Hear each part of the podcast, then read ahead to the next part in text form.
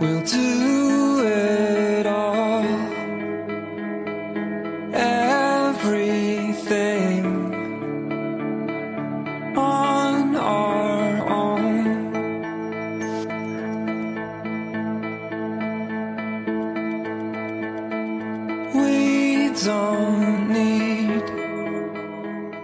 大家好，我是钱静。此时此刻呢，我在上海，刚刚参加完八月十九号的上海书展分享活动。在活动中，大家也问了一些非常有意思的问题，鉴于时间没有全部给大家回答完，书展活动的音频我们会剪辑以后给大家放到小宇宙上面。如果大家还有其他的问题的话，欢迎在评论区告诉我，我会用语音回答给大家。在今天的这期对谈中，同学们就未来或者是当下学习生活提出了自己的困困扰，尤其是一些处于研一前，也就是我们经常说的研龄阶段，以及博一前，面对一些新的学期、新的挑战，也就是此时此刻的这个阶段里边，可能我们都身处于各种各样形式的混沌之中。要怎样在这个阶段进行心态的调整？怎么去积累粮食，去抵抗未来，无论是在精神、心理还是认知上面的拉扯？怎么去做这个准备？如何去把握现在以及开学以后未来的几个月？希望这期的 Q&A 能够对你有所启发，也欢迎在评论区听到你的声音。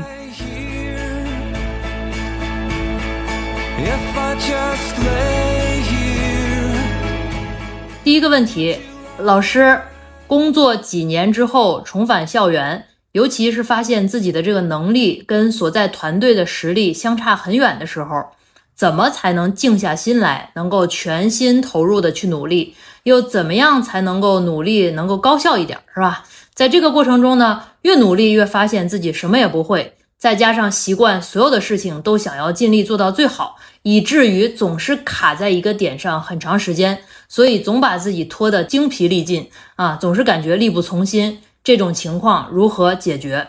这是很多人可能都有的一个困惑，就是你刚一进一个组的时候，因为你是那个组里边的 newbie，对吧？是是一个新人，所以说呢，你很多东西对你来讲是有一个学习曲线的，你这些东西都是新的啊，你需要重新去学习，所以在这个过程中是有一种可能心理上的落差的。但是这时候呢，你是要去怎么做呢？可能我认为就有这么几点，是吧？第一个叫做翻篇儿啊，别小瞧这个事儿，很多人翻不过去。什么叫翻篇儿呢？比如说我去当班主任的时候，然后考到我们这学校里边，大一新生第一天，我就跟他们说啊，你们要翻篇儿。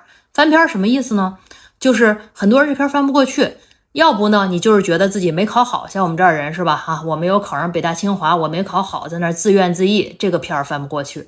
还有一部分人呢是窃喜，哎呦，这是全家的骄傲，然后我终于来这学校了，哎呀，我牛的不要不要的。然后在这中间各种各样的难过，是吧？你翻不过去这个片儿，这就是涉及到我们成人化的过程中，进入一个新的领域里边，一个心态上面必然的一个你需要做的一个准备，叫什么呢？叫做归零。就是你在这个时候，你要把自己去 reset，就像一瓶儿一样，是吧？你把它什么玩意儿都倒出去，就是你要去倒出去，你空了才能够接到新的东西，这是非常重要的。不然的话，就会出现刚才这个问问题的同学。我相信你一定在过去的环境里边很优秀，所以才能进一个新环境里边。特别想努力，但是又有点那种使不上劲的感觉，就是因为对你来讲新的东西太多了。你这时候不是需要励志，而是需要去潜下心来，一步一步的走，就是所谓咱们老话说的叫做戒骄戒躁，是吧？然后你如果能够去戒去这个浮躁，一步一步的来，然后我建议你写一写日志或者写一写日记，然后记下来，是吧？比如说我这一周我核心要 get 的技能是什么？然后我要解决的点是什么？一步一步一步的来。我觉得啊，这个同学他急的可能并不是说他学不懂这些东西，而是他不能一下子在短的时间内全部学懂，和大家齐平。这个对于优秀的人来讲，可能是非常难的一件事儿，难接受的一件事儿。就是这就是和这个短跑和长跑的区别嘛，对吧？大家上过学，这种烂大街的例子都听过无数了，我就不多讲了啊。基本上心态上的准备就是这样的。然后还有一个就是我想跟大家说的一件事情，就是大家经常会问一个问题，就是哎，我学习挺好的，是吧？我在我们那儿 GPA 都第一，然后我是我们学校的第一，然后怎么读了研或者是搞开科研以后，我就很难去拔尖儿第一了呢？那个组里边看起来蠢笨傻的人，怎么他就那么厉害，发这发那的呢？我跟你说一个事情啊，就是你学习和你创造是两个不同的能力群。你能够考好试，能够把东西非常好的消化和进入的这么一个能力，包括你考试这个能力，毋庸置疑，这是个非常重要的能力。但是呢，它和你做科研这里边 somehow 有一点差别。就我的观察的话，其实做科研，它不仅仅是在 study，是在学习这件事上，它是考察一个人综合的跟项目的一个能力。就是好多人啊，不仅仅是普通的这个所谓的学生，像大家一样，就包括很多老师都是，他非常的拖。这是一个非常不好的习惯呀，很多青椒他焦虑是吧？就是说觉得发不出东西来，然后这基金也写不出来。就我的观察，很多时候他焦虑的是他办不出事儿来，就是他一件事在那磨叽，做那种边际效应非常低的事儿。比如说这个文章是吧，到了这个阶段了，你明明应该去扔出去是吧？投一稿，然后投一稿，然后得到一些意见，然后再来修改。他不，他非要在他那个手里边左搓搓右搓搓，搓个三个月。然后呢，这三个月过去了呢，他的边际效应其实是。非常非常低的，就是没有什么实质的效果的。但是呢，非要去做这个边际效应非常低的事儿啊，这个就是我不太能够理解的事儿了哈。或者是我能够理解，但是咱千万不要去做。就是什么事儿你去推。我们在讲创业的时候，或者讲项目管理的时候，里边有一个概念叫做混沌啊。你做商业做这个项目，很多时候你不能百分之百 clear 了以后再去。比如说，我这个东西必须要把它抠到一点儿都没有问题了，实验设计到精美了，我再去做。我这个整个这个做实验的过程，我严丝合缝，一点儿问题都不会出，我再去做实验，大可不必啊。我们就是在混沌中推进，混沌中前行，这是一个非常非常重要的一个能力。这就是为什么有的人学。习好，但他发东西不行。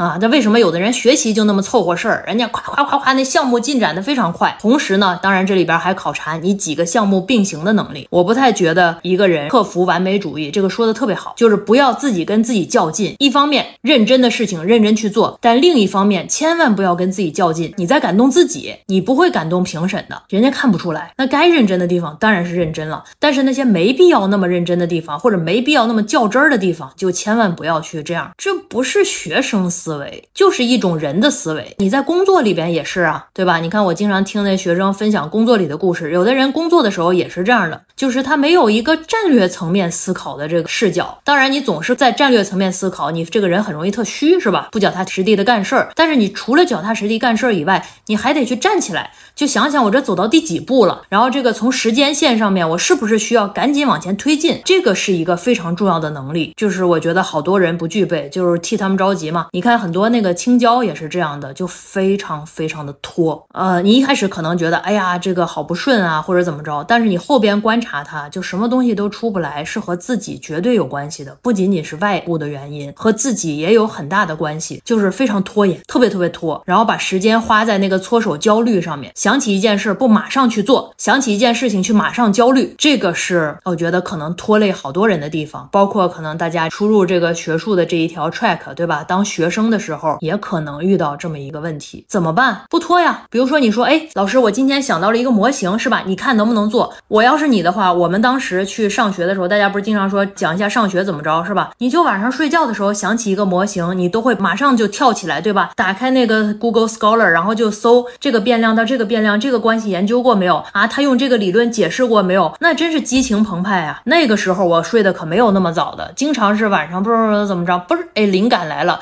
想起一个模型，马上。就跳起来去找，我还去等到问老师，你觉得我能不能做？你觉得我不能做，我都要做，凭什么呀？你觉得我不能做，我把你说服了，我也要做。然后我就对那个模型的激情，就是你不同意我做，我偷摸都要做，而不是说哟，这能不能做呀？我明天问问我的老师。然后，哎呀，我的老师不回复我，那我就问一下钱老师。钱老师，钱老师，我的这个老师，我给他发了一条微信，他不回我，我可怎么办呀？我是不是把他给惹了？啊，我这问的这个问题是不是不合适呀？天哪，对吧？就是你能干的事儿自己去干啊。好多的事儿，现在互联网时代了，又不是过去，是吧？那书文献在老师那儿偷摸藏着，是吧？可能在那书架的小尘土的第三层下边掖着一个某一个学科的秘籍，哎，你得搓着手说，老师，你给我判断判断，是吧？不用。你自己去搜一搜，看一看，你就可能已经大体可以知道这东西能不能做了。这不是励志，就是不是要干事儿嘛？那就要干呀，对吧？你就是有什么事儿就赶紧去往前推去做呀，不然的话你在那儿磨叽。还有一个问题是，这事儿有历史性，我不知道你们各个学科是怎么样的。比如我们这个学科，那事儿就那么点儿。是吧？你说那商业社会能发现多少事儿呢？这人去工作的时候，就比如说这什么所谓后疫情时代，这什么远程办公了这一类研究的问题和方向就那么点儿，你就每天在那儿磨磨唧唧的，那你这个问题的历史时效性和它这个意义感就会随着时间的推移被你给推没了，对吧？所以说这个东西你快也有快的好处，咱并不是激进和急躁，而是说你要在相对来讲尽量在一定的历史时期里边。把它给做到最好，然后赶紧给它推出去，然后做更好的嘛。人是有一个学习曲线的，你一定要尽快的完成这个从零到一的过程，然后再从一点零到二点零到三点零，而不是总是那个零点一、零点一五、零点一五五五三三六六六六七。老师，我特别精确，我在零点一上面又走了八八八八八八八八八二百个小数点后的这个位数，for what？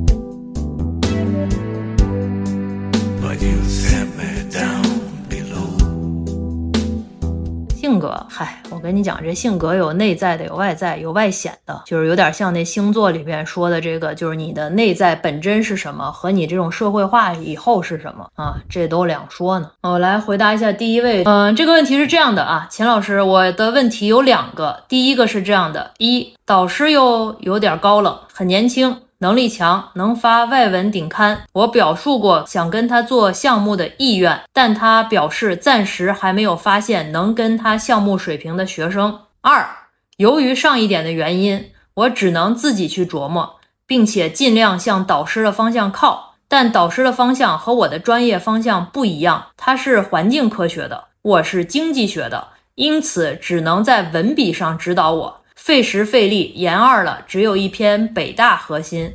我还特别想读博，所以现在很焦虑。就是第一个啊，你的导师这样的话，就也没什么可说的。反正就是这就属于一类型的导师，他自己做的挺好的，但是他对于带学生这件事情没有什么激情和意愿啊。他也不会欺负你，但是就是他不想带着你一块儿做，因为带学生这个事儿呢，挺麻烦的。就是也不是挺麻烦，叫什么呢？就是有的人就是独行侠，他不知道怎么带着别人一起做事儿，就是而且这里边他可能觉得这个成本挺高的，收益又未知，所以说就是不乐意干这个事儿啊，这也没什么解决方案。就是毫无解决方案。以我当老师这个经验哈，你既然能问出这样的问题，而且你有这个意愿，但凡是个有点意愿带学生的老师，他不会这么直接拒绝你的哈。那可能就是他自己就是这么一个个人特质，你就接受了就得了。所以说，就回到咱的时间的原点，当这样的情况的时候，就是靠自己，对吧？你说你和我探讨这个丝毫没有意义，咱实话实说，是吧？然后抱怨也毫无意义。你看你都研二了，你可能也跟无数人抱怨。过了也毫无意义，他又听不到，对吧？他也不会改变，所以说人家不是说嘛，改变自己是神，是吧？改变别人是神经病啊，咱只能改变自己了。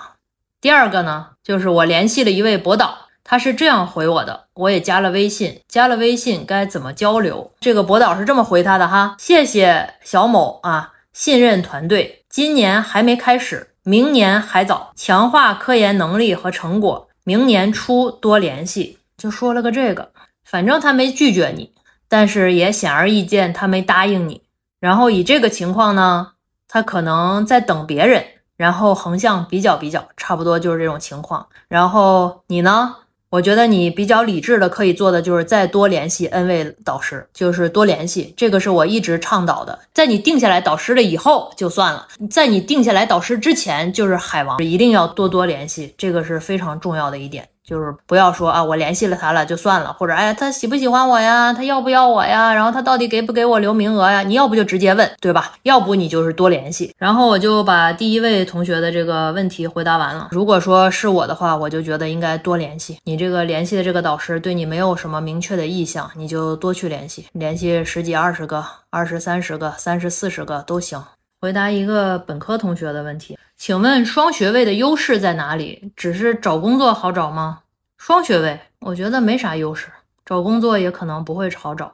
但是双学位适合什么人呢？比如说你梦想着这个专业并没有选上啊，你就可以跨一下，然后以备于你，比如说以后研究生或者怎么着，然后能够跨到那个专业，不是毫无痕迹，这可能是有用的。如果说你觉得双学位是个加分的事儿的话，我觉得可能想多了。没必要，把一个学位学明白就行。而且好多专业自己内部内在本身就已经是在跨专业，也没必要跨出去。你把你自己内部的学位学明白就行。然后，请问钱老师对本科生实习方面有什么建议吗？关于实习的选择和面试的建议。实习，我觉得你给自己一个期限，而且关键是实习要有目的，而不是说为了实习而实习。比如说，就是我说一个我自己的观点吧。我认为啊，人的第一份工作是非常重要的。就是对于大部分人来讲的话，你频繁的换行业或者换岗位，slash 换的岗位，对吧？都是非常少见的，也不太好。大部分人都是在一个行业就干到黑了，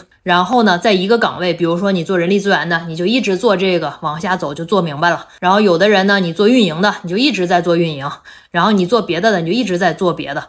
就是说，你频繁的换行业和岗位的话，是一个一不太好，有成本；第二个是还是要一开始的时候选好。所以说，你实习的时候，我觉得一个最大的重要的目的就是你对于，比如说你的目标行业要去实习实习，对吧？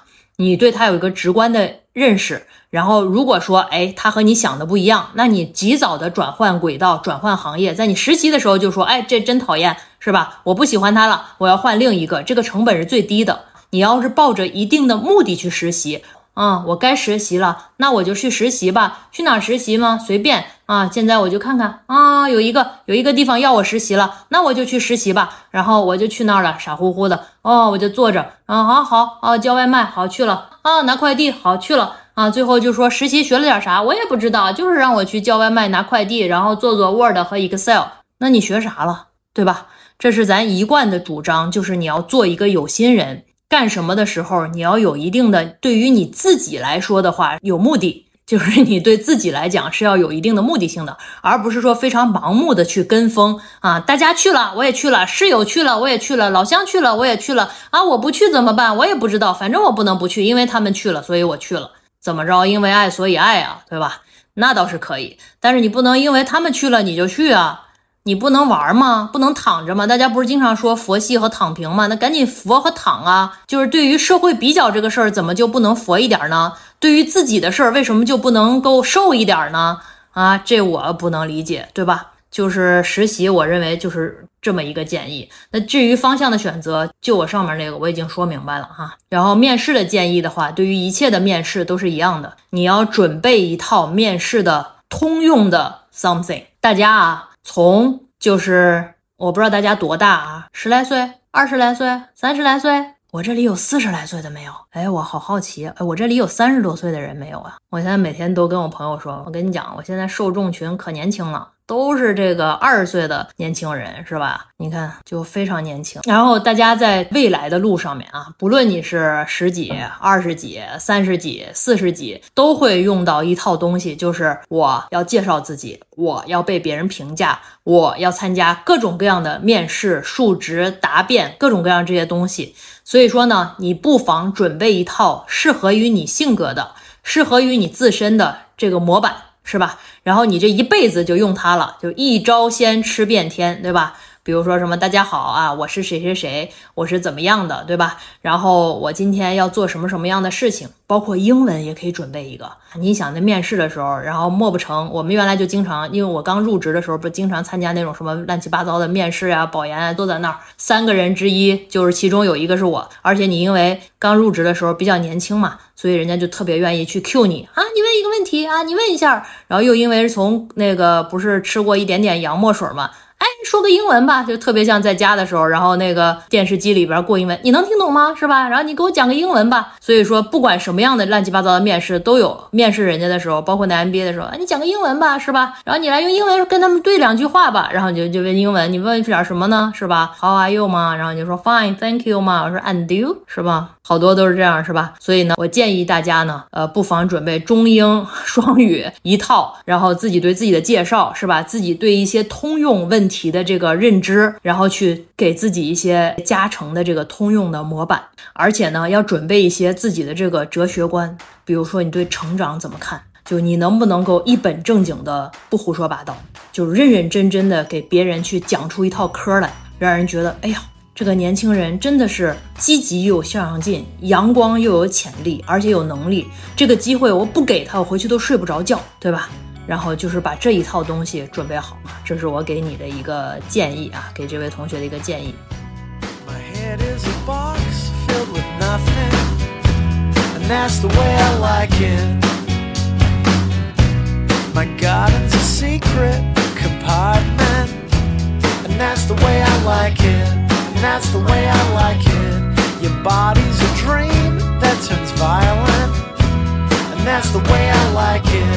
That's the way I like it, and that's the way I like it. Your body's a dream that turns violent, and that's the way I like it, and that's the way I like it. The winter is long in the city and that's the way I like it. So please, baby, please. 田老师，我有一个问题请教一下。我目前是研零，导师给了一个新的方向，很大，很难聚焦，找不到相关具体的文献综述，需要我写一篇文献综述。请问这个问题怎么解决？那我回答这个问题了啊。你这个呢要判断一下你的导师能力怎么样。如果他人特别利索，然后能力拔群，你就做这件事儿，往下推。听明白了吧？如果你的导师特别利索，就是干事儿雷厉风行，啪啪啪就能推推过去，然后而且能力学术能力拔群，你就做这件事儿。如果你的导师墨迹，同时能力一般，你就坚定的跟导师说：“我报你就是喜欢你现在做的这个研究方向，这是我毕生的梦想，我想要延续你的学术衣钵，然后我特别特别喜欢这个方向。你让我第一篇小论文一定要做一下这个方向，聊我一个学术梦，然后之后咱们再说，对吧？我希望用你这个方向去当成我这个学术上岸的第一步，训练一下，听明白了吗？我的角色是什么？我的角色是你的朋友，不写不写文献综述，写不了。当然了啊，还有一个前提是你说的这一切都是属实的。你说的前提是什么呢？导师给了一个新方向，很难聚焦，找不到相关具体的文献综述，意思这方向非常新，啥也没有，是这个前提啊，就是建立在你说的这个假设是成立的。如果你这假设不成立，那咱前面那都没说啊，你就当没说。谁思考的时候还动？你是这样思考的吗？那谁思考的时候不是那动画片里的思考吗？转吱眼珠子在转吗？年龄大、读研焦虑，导师 push 怎么办？就是你可以跟那个导师不理他的那位去交流一下，你们俩互通有无一下，可能都会感觉好一点。我回答一个短问题，然后我就进入我的库存问题了啊。那个全日制 MBA 毕业申请博士是不是很困难？非常困难，因为你既没有学术经历，也没有学术发表。可能啊，我说大部分人。然后什么叫学术经历？什么叫学术发表？可以参见今天刚刚更新的视频啊，那个是在过往五六次的直播里边非常高频的问题啊。我为什么去专门出一期视频呢？就是我在过往的这个直播里边发现同学们并不知道自己应该去忙活啥啊，非常非常的迷茫。很迷茫。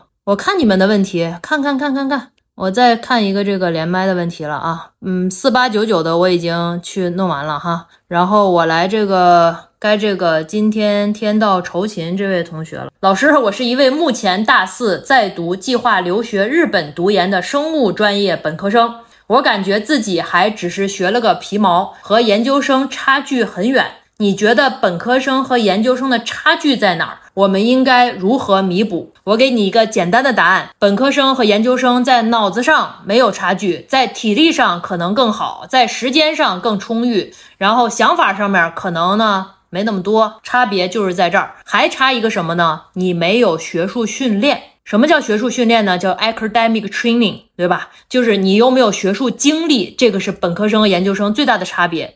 就是你作为一个本科生，可能也经常听到这些研究生经常说：“哎呀，我的老师让我干这干那什么这些，这些叫啥呢？大部分事儿都叫学术经历。你经历过就比没经历过要强，它差别大概就是在这儿。所以说呢，现在这个好多学校啊。”为什么说保研考研的时候卷呢？就是因为好多学校，比如说我们学校，然后他本科的时候进来，大一的时候给你一人配一个新生导师啊，就是指导你的学业，乱七八糟。好多人在这个阶段呢，就在跟这自己的新生导师就开始琢磨琢磨，哎，老师我能不能给你做点科研呀，在你的组里干点事儿啊？他就慢慢有精力了。然后大二大三的时候呢，给他们配这个立红计划的导师。然后这立红计划导师啥呢？就专门让他们去找老师做科研的，双向选择。一个老师可能指导个六到八个人吧，是吧？然后也没有什么激励机制，反正就是你们你们双方对付了，是吧？然后愿意去互相做点科研就做点科研。我从我二零一二年上班开始，一直在跟本科生做科研。我认为本科生非常聪明啊，我是非常非常喜欢跟本科生做科研的。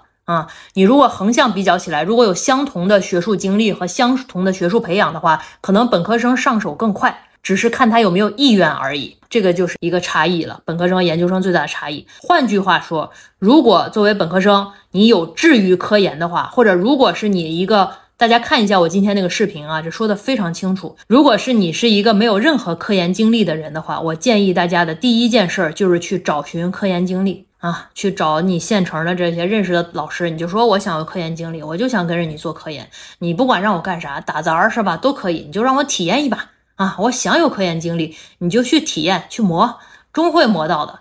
我们那个本科生可有会磨的了，就是你把他拒绝了是吧？不重要，人第二天又来了。人过两天又来了，钱老师，你总有那个特别烦的事儿，你不愿意干的吧，是吧？你们组里边哪个师姐，我可以给她再打下手，你就慢慢慢慢，他就潜入进来了，对吧？然后你慢慢慢慢就熟悉了，哎，师姐教教我这个，师兄教教我那个，人家慢慢慢慢经历什么体验能力都有了，这就是一个慢慢学习的过程，对吧？就是你发现没有，这个人和人之间呢，总有你想不到的，没有做不到的，就是有的人人家就是这个目标感非常强，就是为了做成一件事情，你这个意愿。和方法，还有就是你没发现吗？就和我一开始说的一样，就是要去干呀，对吧？人家想起这件事就去干了，然后大家也很棒，想起这件事以后就来问我了。哎呀，钱老师，我这个该怎么办呀？我说给他发，然后哎呀，发了以后他不给我回怎么办呀？继续发。有同学特别逗，然后他就说还不回我，我说你再发一遍，然后就啊，老师他回我了。我说对啊，对吧？你说我干啥了？我啥也没干，我就是让你继续干啊，对吧？最后都是你干的。你们怎么都卡呢？大东嘻嘻嘻，你问啥问题了？你是连线了吗？大一你看到我，你也不会愿意做。就是我们那天还在复盘这些视频，就是我们给本科生呕心沥血做的视频，那个点击量非常非常低。就是这没有紧迫感的时候是不愿意学习的。那个大东嘻嘻嘻，我不知道你的问题是啥，我只看到你说你卡出去四次了。你能发一下你的问题吗？我看着。好，八点半了。怎么办？我该何去何从？哎呀，我想回答那个小林要努力学习变美丽。嗯，我这方法绝不是对社牛有用。你觉得我是社牛吗？我可社恐，那人一多我都不知道该怎么办。我就是那个电梯里边看到领导特别想拿手机的人，就是我想离开，我想原地爆炸，就是请不要让我看到这一切，就太紧张、太焦虑了。我是一个非常非常社恐的人，但是我这一切的方法都不是给社牛的人去说的。你觉得社牛的人需要听我说吗？他直接就去干了呀，他需要听我说吗？像有的同学跟我说说，老师我都不好意思连线，然后我连线的时候都害羞，我特别能理解，我特别不爱打电话，因为我打电话的时候都害羞。所以说，我说的这些都是给这个社交没有那么强的人说的，不是给社牛说的。怎么克服社恐这件事儿对你特别重要，就克服了，对吧？就像你特别喜欢谁的时候，你跟他表白，你看那个不够喜欢，你就不愿意说，因为你自己比他更重要。当你特别特别喜欢的时候，你就愿意说，因为他比你大。社恐还是 somehow 自又自卑又自负，把自己放得太大了。当你这件事情比你自己大的时候，你这个就没有那么重要。能呀，训练出来了。因为我爱当老师啊，我可是当时大学老师是我的梦。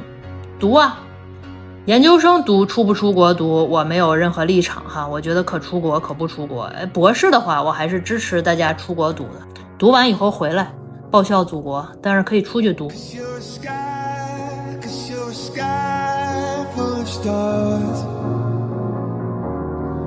I'm gonna give you my heart. Cause you're a sky, cause you're a sky full of stars. Cause you light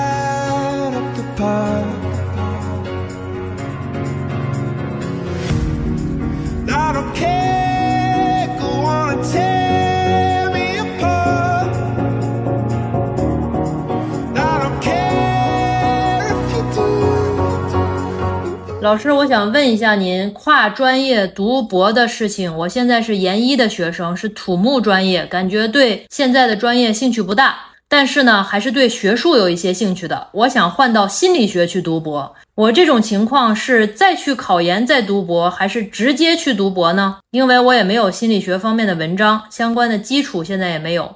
想问一下秦老师，你对我这个情况的看法？那个，你们读研累吗？你有没有其他时间读研究生？累不累？如果老师放养的话，你能够糊弄过去，每天有相当充裕的时间的话，我觉得你可以先不退学，你就继续读你这个研究生。然后呢，因为心理学是和我们学科也是相靠，我这相当于管理心理学啊，我有一定的发言权。心理学这东西呢，相当于偏社科啊。如果你做这种类似实验什么的，其实都是可以找到自己找背试的，就是你累一点儿。然后你可以找一个云导师，是吧？你去看看，就自己去学嘛。当然这是一个非常大的工程，自己去找找这个相关的导师，看他愿不愿意带你。然后这样的话，你就可以一边去把你这个土木的这研究生混下来。然后一边去积累一下心理学相关的科研经历和科研发表，当然你也可以想象这是是个非常艰辛的过程，但是好处就是比较省时间。还有一个建议是，看看能不能够直接申请海外的这个心理学的直博，当然这个是非常难的，因为一样的问题，你没有相关的科研经历和科研发表倒不至于，你没有科研经历，你可以琢磨琢磨这个事儿。然后那个已经八点四十了啊，我要讲一下这个年龄怎么规划的问题。我有一个观念叫做黄金三月，就是人呢，我们都是年轻人，是吧？然后我们的耐心都有限，我也是个特别没有耐心的人。所以说呢，现在不是那个互联网上都说我们什么无法延迟享乐，然后喜欢及时激励吗？那没关系啊，我们自己给自己激励，我们自己给自己进行这个短平快、短途的这个激励方式，我们自己给自己设置游戏化管理啊，我们都打游戏，我们自己发徽章，自己去晋级，自己去给自己折腾。首先啊，我有一个想法，就是黄金三月，我干一些事情也是这样的，就是一鼓作气，不给他再而衰、衰而竭的这个机会。什么意思呢？就是咱严龄现在不是正好是五月嘛，对吧？你从现在开始刚刚好，给自己三个月的时间，然后等你开学的时候，你在九月份站在那个研究生平台上的时候，你就是硬铮铮的一条好汉。啥意思呢？你这三个月要干明白两件事情，一件事情就是文献一百，逮住你的导师的方向。然后把他做的相关的比较好的方向的这个文章都拉出来看一遍，然后把他这个方向上面的文献找出，就我说那文献一百是吧？你们拉视频去看去，什么叫文献一百，都给他参透了读明白。然后在这个过程中，基于这个学术的线，然后去跟导师不断的探讨，然后去跟他建立一个好的师生沟通的渠道，跟他也就是所谓俗话说的说得上话。就是你怎么判断你跟你导师的关系还可以呢？就是你能不能跟他说得上话？你是找他的时候必须给他发邮件，三天才能找着他，还是说你给他发一微信，他马上给你秒回，对吧？你要达到跟他说得上话的程度。还有一个就是你得让他愿意去把他实验组里边的苦恼跟你去分享，同时你能够分担他的忧愁，给他做事儿。在这三个月里边，完成两个事儿，一个是学术主线，把文献一百拉出来，把这个搞明白。刚才说了是吧？还有一个就是要去下功夫、下决心去琢磨你的导师，跟他建立高品质的战友联盟关系。再说一次啊，如果你们是所谓上下级，或者是师生，或者是所谓老师和学生高高在上的，我就不教你这个了。如果你把他当成老师，那你没有必要跟他建立任何形式的关联，没必要，你不需要去跟他建立关系，不需要费这个心思。但是咱们现在说的不是师生关系，是战略合作伙伴关系，是创业伙伴关系，是一个战友关系，那你们就必须要了解，必须要建立好关系。我从来没有见过一个创业团队彼此之间不了解，我从来没有见过战友之间不能肝胆相照，不能有话实说。你们之所以建立不好跟导师的关系，就是你把导师当成导师了，你没有把他当成战友。如果你把他当成战友，他的急就是你的急，他的难就是你的难。现在呢，我们是我自己有一种利益，对吧？我要尽快毕业，然后他是我的敌人，我是老鼠，他是猫，老鼠会跟猫建立联系吗？你们俩是在拍猫和老鼠吗？那不是搞笑片吗？我没有见那个猫和老鼠，哪怕是续集动画片里边变成战友关系吧。就是因为这个定位，所以导致很多人在别说三个月了，三年都没有跟老师处好关系，就是要跟他去当战友。然后你从第一天就是这个，你别说理想不理想，你相不相信人和人之间的关系是你塑造的？你越躲着他，把他当老板，他就越高高在上，追着你，把你当员工。老板和员工的关系，现在劳资关系是非常不好的。有几个老板和员工的关系好的呢？人的关系都是双向培养的。我们做了这么多年的 leadership，做领导力，对吧？领导力的关系是至少三个维度：你、我和我们。你站在这三个维度里边的两个，如果你经营不好他的关系，除非他就是个坏人，不然的话，大部分关系都是你没弄好。所以说，这个定位是非常重要的。你要去让你的老师、你的战友更多的去了解你，你有什么长处，你会做什么。然后尽可能多的跟他去共事，在这三个月里边去完成磨合，包括完成对你们彼此预期的一个打磨。什么叫做预期的打磨呢？就是你知道了，他也是个人，他漏洞百出，但是恰好能配得上你，你也让他知道了。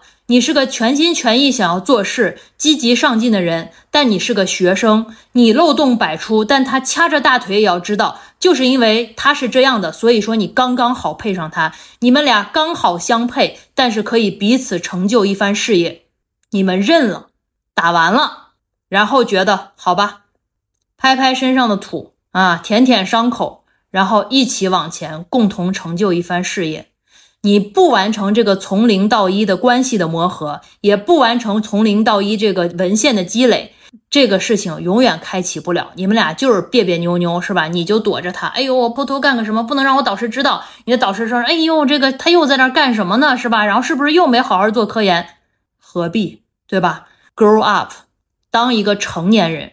我们一方面想让别人把我们当大人。但是另一方面，自己在当一个小孩儿去跟别人相处着，希望别人体谅我们，希望别人百分之百了解我们的所思所想所得，希望是导师比你的爸爸妈妈还疼爱你。但即便是你的爸爸妈妈，有的时候都是想爱你而爱不到位子上面，然后打着为你好的旗号，不知道如何为你好，难道不是吗？那你如果期待一个导师要像你爸爸妈妈一样爱你，爸爸妈妈好多人都做不到无条件的爱，你要让你的导师无条件的爱你、支持你，既不放养，是吧？然后既要管你，又不过度的管你。那我觉得好像你可能想的就是导师发什么东西的时候都把你当成一座，是吧？然后导师干嘛的时候都想着你，然后你干嘛的时候你都别理他，是吧？他活该。这关系怎么能够向良性的方向去发展呢？对吧？我们在期待别人别当一个巨婴的时候，咱自己也得长大呀。或者是可以跟着导师一起长大呀，或者是可以跟着导师一起幼稚啊，这不是也是个思路吗？对吧？我就是这么想的。黄金三月要为这个时间去付出努力，不要听网上那些丧文学，对吧？然后就是说，哎呀，这这都是老板，都是剥削压榨我们的，这一切才刚刚开始，你还没有去上班。什么叫做剥削和压榨呢？对吧？一切的关系都是从相互良性的互动开始的，只要它不过分，还是一个前提是吧？它不坏，这事情就有的救，就有的去经营。一切的关系不都是经营出来的吗？而且这个现代研究里边，领导力都是有分区的呀，对吧？你要经营他和你独特的关系呀，然后而不要被这些丧，哎，咱就躺平吧，是吧？他居然让我干活了，是凭什么，是吧？为什么干活？我们上学的时候从来没有这么想，只要这个事儿是公平的，只要努力和付出，是吧？我的贡献有相应的回报，我就觉得已经很幸福了。那我除了这个渠道以外，有什么其他的更好的选择吗？那换句话说，导师为什么要倾囊而出，把资源都给你呢？良性互动，这个是非常非常重要的。人与人之间就是这样的，你要想让他为你好，你就要想着什么为他好，对吧？虽然我们大部分现在都少子化，我不知道大家是不是独生子女，对吧？然后大家如果是独生子女的话，或者什么这些，我也能理解。我自己也是独生子女，就是想自己想的多，想别人想的少，而且心里边嫉妒心就强，又有点自私，是吧？又有点那个被迫害妄想症，老觉得人家好像欺负你似的，但其实人根本都想都没想你。千万不要这样。人想要达到所谓的成长，或者达到所谓的你说的这种世俗上的成功，都是把别人包进自我开始的。如果一个人我里边只有我，那你只能当一个最后人生到顶就是个基层领导，for what，对吧？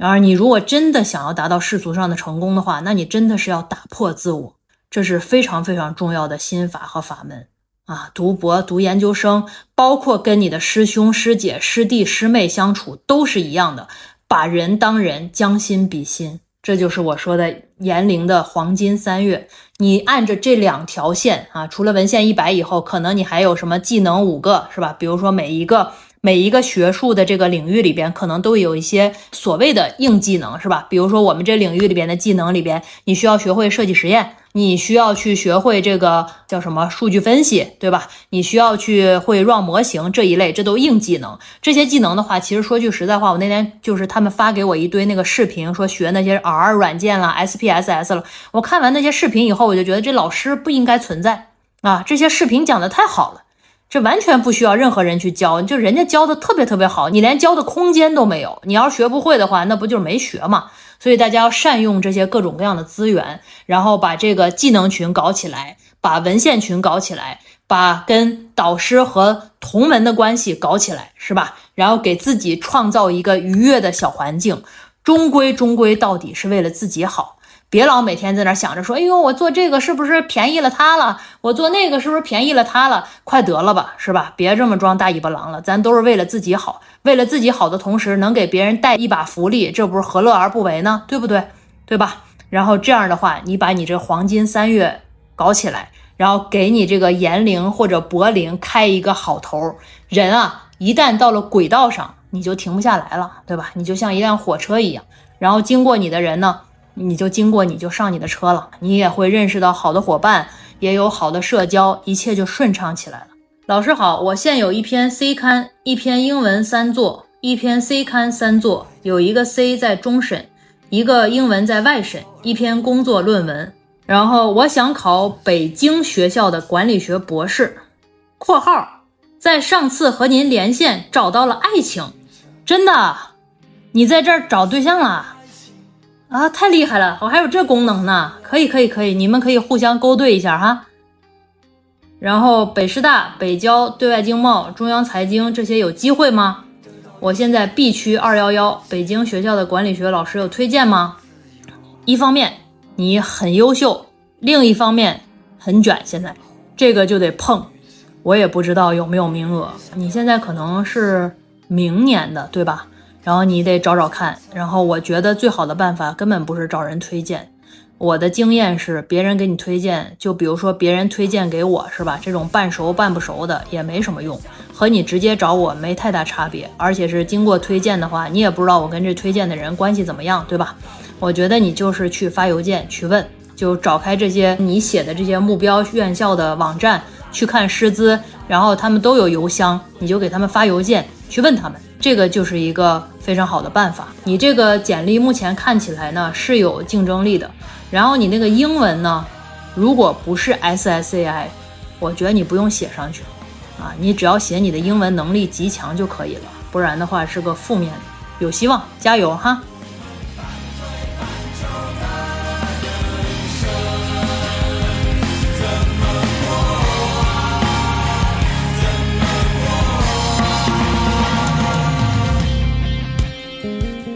好了，今天的节目就到这里，欢迎大家订阅，也期待在评论区听到大家的声音。我们下期再见。